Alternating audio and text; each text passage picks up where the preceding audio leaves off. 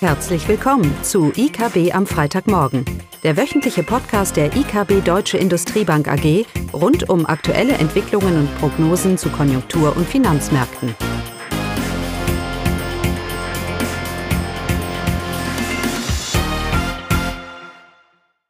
Willkommen zu IKB am Freitagmorgen, heute mit Klaus Bauknecht und mir, Eugenie Lieber.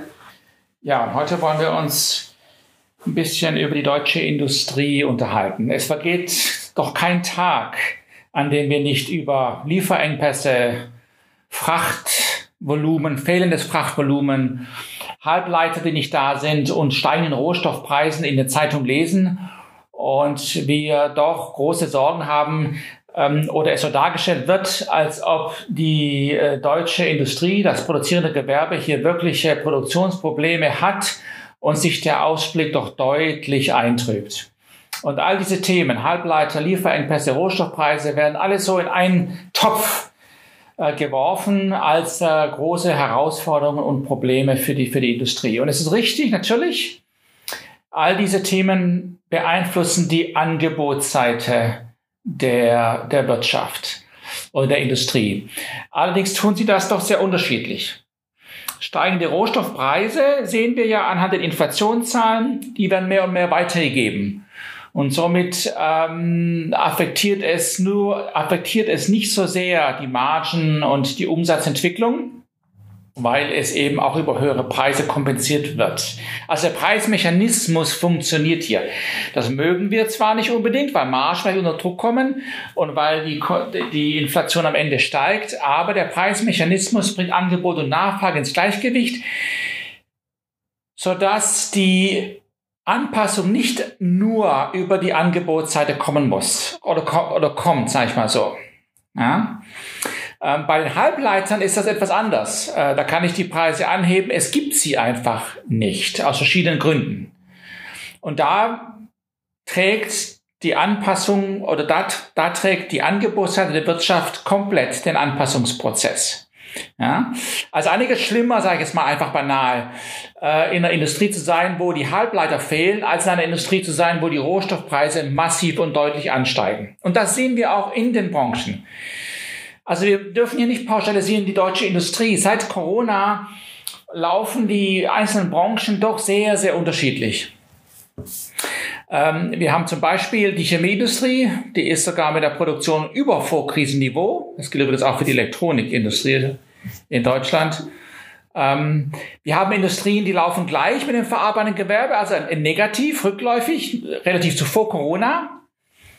Und wir haben eine Branche, die hat richtige Probleme, was die Produktion angeht. Das ist die Automobilindustrie. Da liegen wir bei minus 30 Prozent.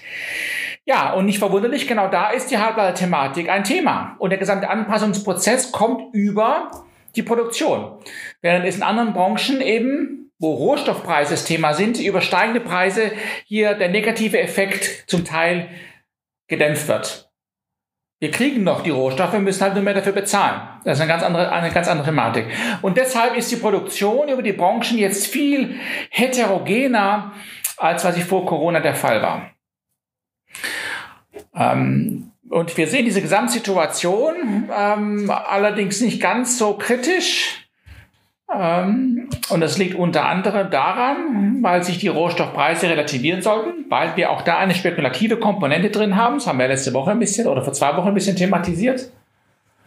Ähm, und wir sind jetzt auch nicht so kritisch, weil die Halbleiter-Thematik ja nicht nur oder, oder nur zu, nur zu einem ganz kleinen Maße auf wirkliche Kapazitäten äh, fehlende Kapazitäten eng äh, ähm, äh, zurückzuführen ist, im Sinne, dass Kapazitäten, dass es weniger Kapazitäten jetzt gibt als, als vor Corona.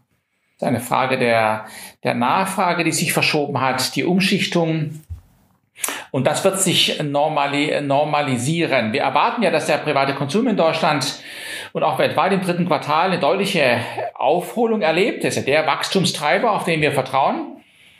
Aber es ist natürlich vor allem der Dienstleistungssektor, der hier gefragt ist. Mit der, mit der Lockerung der Wirtschaft ist man ja wieder in der Lage, Dienstleistungen zu konsumieren und wir, und wir da eine Umschichtung erwarten und dementsprechend auch die Nachfrage nach produzierten Gütern hier aus dem Ausland vor allem auch das nicht mehr ganz so kritisch sehen, was auch wieder die Frachtraten äh, das Volumen der Container und so weiter wieder etwas ins Gleichgewicht äh, bringen bringen sollte. Aber der Punkt ist, die Industrie steht gar nicht mal so schlecht da, wenn wir mal die Automobilindustrie weglassen.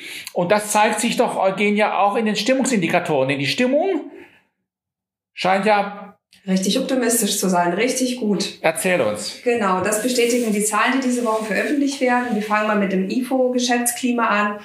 Der Gesamtindex steigt äh, von 99,2 auf 101,8 Punkte und zeigt damit ja, dass die Stimmung der deutschen Unternehmen sich wieder deutlich verbessert hat. Und vor allem im Dienstleistungsbereich und im Handel steigt das Geschäftsklimaindex deutlich, was auch nicht überraschend ist, äh, denn die Corona-Restriktionen werden jetzt aufgehoben und ja, vor allem in diesen Bereichen steigt die Stimmung so richtig. Aber auch im verarbeitenden Gewerbe steigt der Indexwert weiterhin. Die Geschäftserwartungen in diesem Bereich fallen jetzt nicht so optimistisch aus, äh, weil, äh, wie Klaus schon erwähnt hat, äh, da die Engpässe bei den Vorprodukten auch eine Rolle spielen. Aber grundsätzlich ist es ein sehr positives Bild und zeigt, dass die deutsche Wirtschaft sich deutlich von den Folgen der Corona erholt. Zusätzlich wurden die PMI-Zahlen für Juni veröffentlicht und auch hier zeigt sich ein positives Bild. Der Gesamtindex für Deutschland steigt auf 60,4 Punkte. Auch hier ist der Haupttreiber der Teilindex der Dienstleister, der kräftig angestiegen ist um 5,3 Punkte auf insgesamt 58,1 Punkte, so dass in, insgesamt der Gesamtindex den höchsten Wert der letzten zehn Jahre erreichen konnte.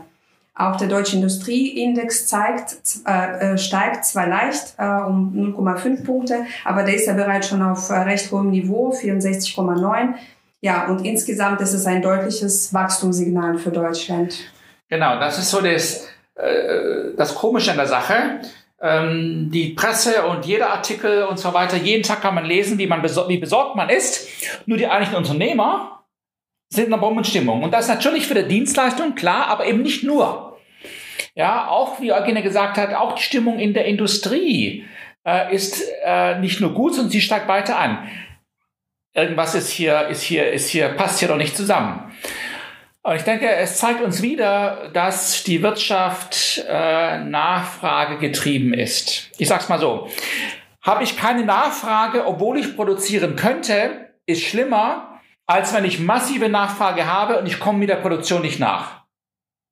Ja? Und das ist ja die Situation, die wir haben. Und es zeigt uns wieder, dass die Wirtschaft und der Stimm, die Stimmung und die äh, Unternehmer auf die Nachfrage schauen. Und die Nachfrage schieben wir vor uns her. Es, äh, es hilft mir nichts, wenn ich produzieren kann. Ich habe keine Nachfrage. Kann ich aber nicht produzieren, weil ich zu viel Nachfrage habe, kann ich ja das auch vor mir herschieben zum Teil.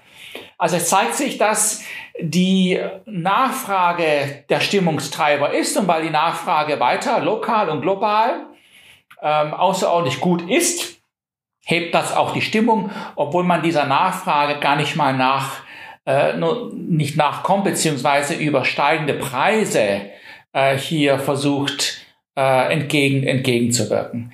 Und das Interessante ist, selbst in der Automobilindustrie ist die Stimmung unter den Unternehmen nicht nur hoch, sondern sie steigt weiter an. Also der IFO-Index für die Automobilindustrie, auch er ist angestiegen, obwohl wir ja hier, wie wir ja gesagt haben, absolute Produktionsprobleme haben wegen einem absoluten Mangel an Halbleitern, den ich eben nicht über Preise zum Teil kompen, äh, kompensieren kann. Selbst da steigt die Stimmung weiter an. Das zeigt uns, dass wir dieses Thema vielleicht, vor allem was nächstes Jahr angeht, so die Perspektive jetzt, Prognosen, nicht über, überbetonen äh, sollten. Und dass ich glaube, dass wir anhand der Bombennachfrage hier wir auch relativ schnell die Angebotsthematiken in den Griff, in den Griff bekommen, äh, bekommen werden. Ähm, so dass unser Ausblick für nächstes Jahr weiterhin außerordentlich äh, gut ist. Das sagt mir die, die, äh, die Stimmung unter den Unternehmen, auch in der, auch in der Automobilindustrie. Also sehr bottom, bottom up jetzt gesehen. Und insgesamt bleiben wir deshalb bei unserem eigentlich ähm, relativ ja, optimistischen Konjunkturbild von dreieinhalb Prozent Wachstum und nächstes Jahr von um die, um die viereinhalb. Ähm, wir erwarten ein Bomben drittes Quartal, natürlich Dienstleistungen, aber wir sollten auch, und das ist der Punkt heute, wir müssen sehr differenziert auf die Industrie schauen und das Bild ist nicht so negativ, wie es anhand den Schlagzeilen die all diese Rohstoffpreisthematik und Halbleiterthematik im Moment machen, das Bild ist nicht so negativ zumindest. Das ist, was mir die Unternehmer, die ja einiges näher an, an ihrer Produktion sind, als jetzt der Volkswirt oder das Makrobild, ähm, mir sagen. Und da schöpfen wir doch sehr viel Zuversicht, dass wir hier eine stabile Erholung sehen werden, auch in der Industrie. Nachfrage ist da und die Produktion wird folgen. So. Ja, ich glaube, das war's für heute. So ist das. Schönes Wünschen wir. Tschüss. Das war das wöchentliche IKB am Freitagmorgen. Sie wollen immer über neue Ausgaben informiert bleiben? Dann direkt den Podcast abonnieren.